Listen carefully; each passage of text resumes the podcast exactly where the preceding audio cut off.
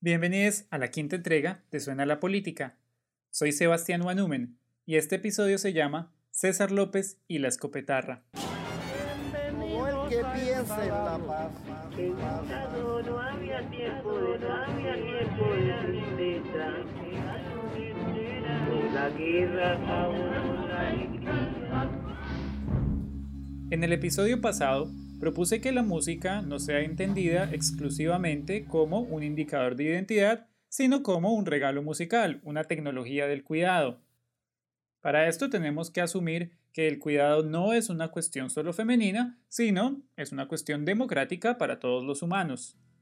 Con esto en mente, en este episodio propongo que las intervenciones musicales de César López, así como su escopetarra, pueden ser entendidos como regalos musicales. Allá vienen llenos de hijos de mamá. Tan valientes se fueron de casa sin pensar. A pelear otra guerra perdida de la humanidad. ¿Quién cuidará nuestros hijos?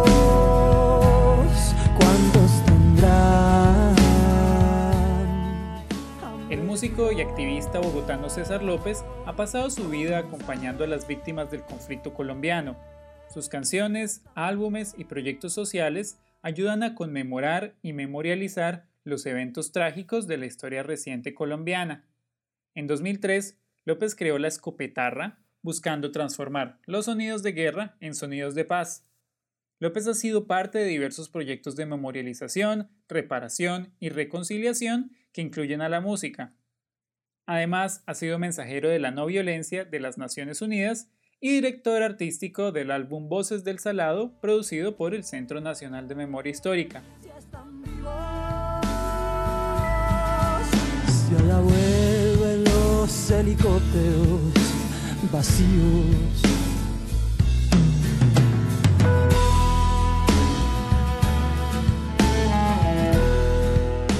Las intervenciones de López tienen varias funciones que son al mismo tiempo actos de cuidado. La memorialización, por ejemplo, se ha tomado como un proceso central para la justicia, la reconciliación, la verdad y la reparación. En álbumes como Voces del Salado, López ha memorializado el conflicto armado colombiano. Diez años después de la masacre del Salado de 2000, López dirigió la grabación del álbum que conmemoraba esta tragedia. Los protagonistas de las grabaciones son los testigos sobrevivientes de la masacre, una tragedia que dejó más de 60 muertos por el grupo paramilitar de las Autodefensas Unidas de Colombia y más de 400 desplazados. Pues llegaron los castaños buscando a los caballeros que andaban por Tacaloa, Playoncito y el Barguero. Y como no los encontraron, le tocó de paga el pueblo. Aquí hubieron muchos muertos y hasta perdimos la cuenta. Algunos dicen que 100, otros que 150. Y algunos dicen que 100 y otros que 150. No los vamos a cobrar porque eso no tiene precio. Solo queremos la paz y que nos llegue el progreso. Solo queremos esta paz y que nos llegue el progreso. Por eso a nuestros hermanos, que Dios los tenga en la gloria. Y nosotros desde el salado cantaremos en su memoria. Y nosotros desde el salado cantamos a su memoria. A pesar del rol de López como facilitador, el álbum también contiene una pieza escrita por él, el nuevo himno del Salado. En este sentido, la música escrita por López es un regalo musical, uno que será constantemente re-regalado mientras la población de El Salado cante su himno.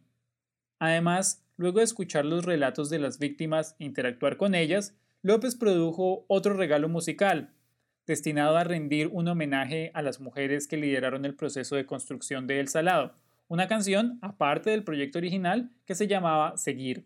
Adelante, erguimos hermanos, no claudiquen, debemos seguir valientes las manos, de nosotros será el porvenir.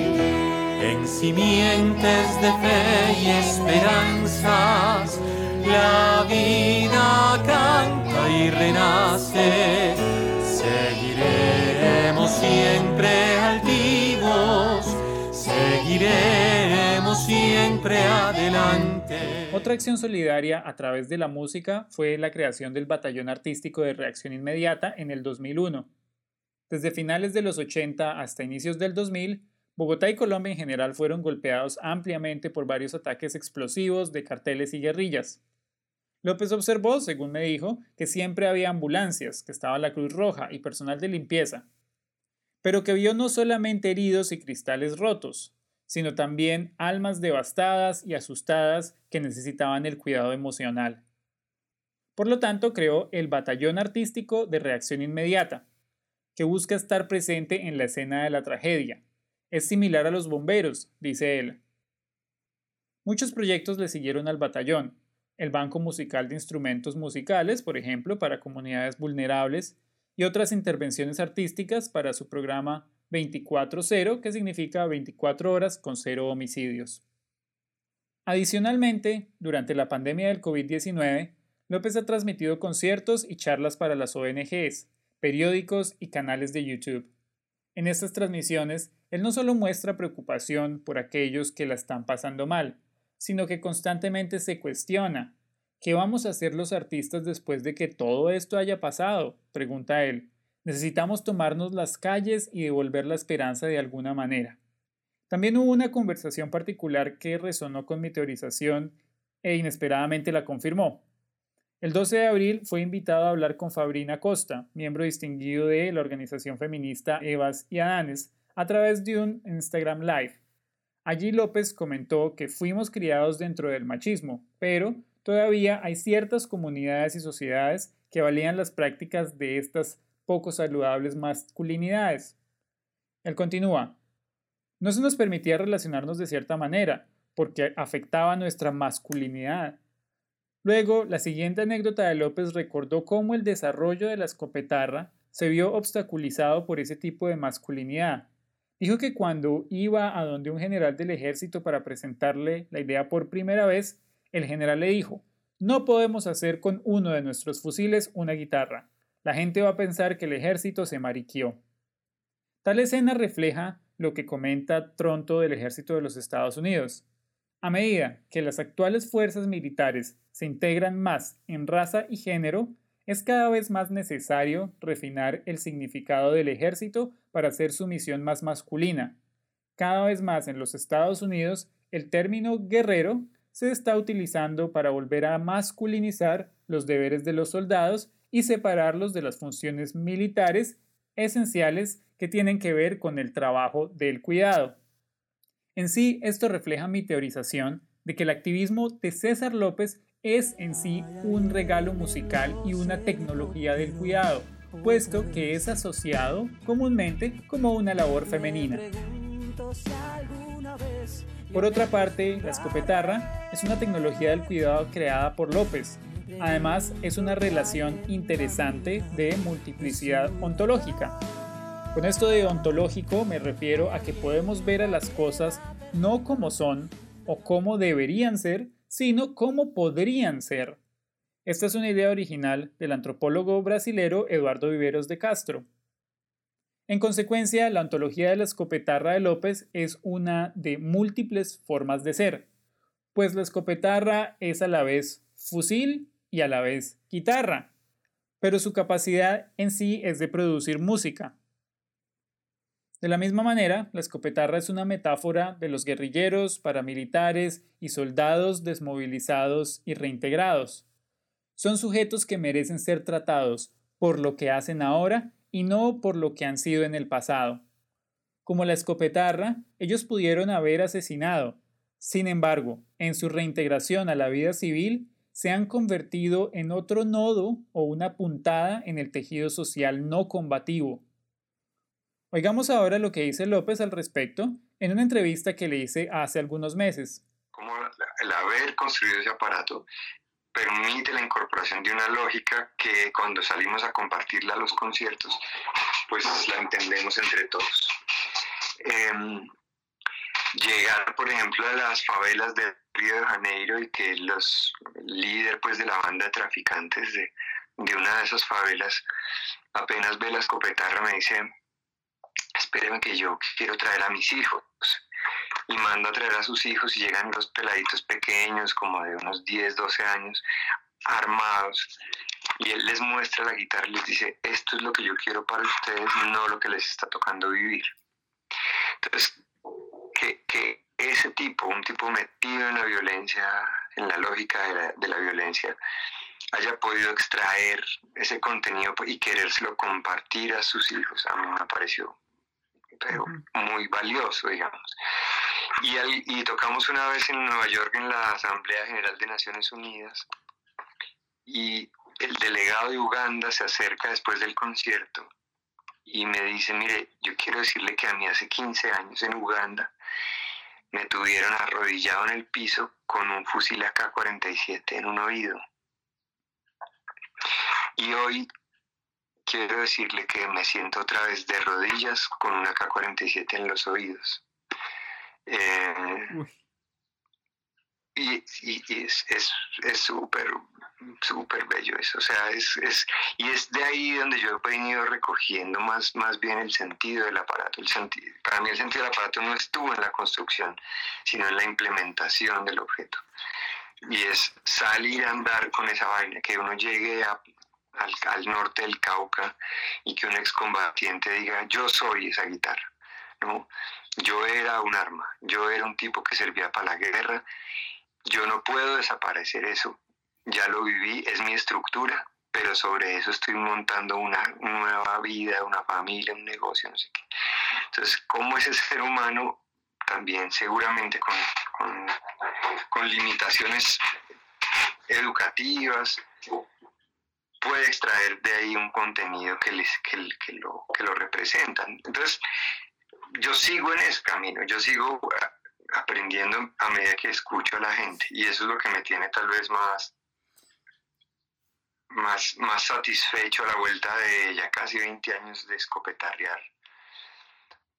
Él además me contó sobre cómo la escopetarra es múltiples cosas a la vez. Incluso aquí en Bogotá yo llego al aeropuerto y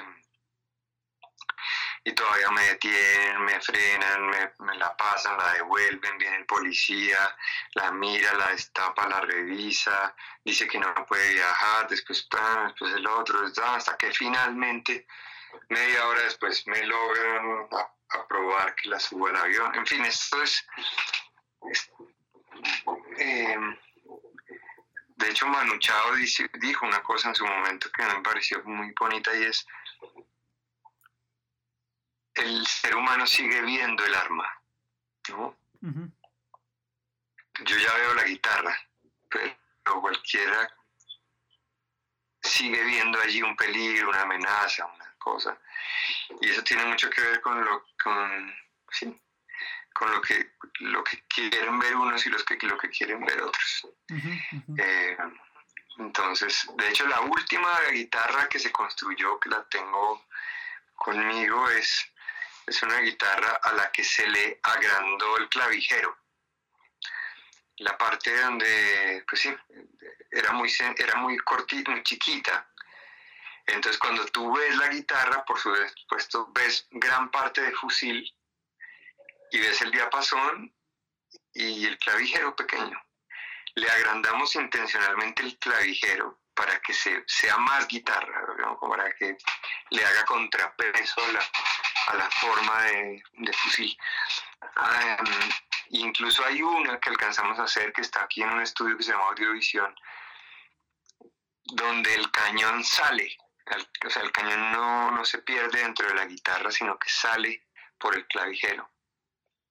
Y eso tiene otra etapa, que es una etapa mía un poco más como pensándole el tema de, de la construcción del objeto, era yo no puedo hacer de la escopetarra un objeto que hace lo mismo que la violencia hizo, se impuso sobre algo. Entonces yo no puedo imponerme sobre el arma. Eh, yo tengo que lograr que el objeto conviva, digamos que el objeto guitarra conviva con el objeto fusil. Entonces logramos que, la, que el cañón atraviesa por el diapasón y sale por, la, por las clavijas. Con una intención, claro, se ve mucho más agresivo, pero la intención mm, eh, profunda y honesta era, no quiero que la guitarra se imponga en el fusil. Ahí está el fusil, si alguien quisiera dispararlo lo podría disparar, ¿no? Pero tiene una guitarra encima, hay una elección allí posible. Esa era la como Finalmente, como un regalo musical, los aparatos para el cuidado pueden ser regalados y re-regalados, una idea que también ha sido llevada a cabo por López. Otras escopetarras han sido construidas para ser donadas a los museos de paz en todo el mundo. También artistas como Bob Geldof, Fito Páez o Manu Chao, o inclusive a la familia Gandhi. Esto muestra también la capacidad de envío y rastreo como un regalo musical, una capacidad de la que habla Jim Sykes. ¿Quién cuidará nuestros hijos? En este episodio he demostrado cómo discursos, actitudes, proyectos artísticos, sonidos y herramientas son usados como técnicas para cuidar de los demás. Mi objetivo es tratar de entender cómo la música puede ser una forma de reparación simbólica, o una forma de memorialización, o simplemente una forma de sanación. También pretendo desestabilizar los regímenes epistémicos que consideran a los actos humanos como un producto de la esencia de uno, como que si uno hace algo bien o mal es porque uno es así, y punto. Creo que esto no es viable y que si queremos imaginar una sociedad que coopere mejor, tenemos que dejar este tipo de esencialismos. Hasta aquí llega este capítulo. Si tienen preguntas o ideas, no duden en contactarme, pues las peticiones, quejas y reclamos son siempre bien recibidas. Recuerden que en el sitio del podcast www.suenalapolitica.com hay materiales para consultar sobre el tema. Para estar pendientes de los próximos lanzamientos, no olviden seguirnos en Facebook e Instagram en arroba suena la. Y para seguir oyéndonos, búsquenos también en anchor.fm y en Spotify. Gracias por oír Suena la Política y hasta el próximo episodio. ¿Quién cuidará nuestros hijos? ¿Cuántos tendrán?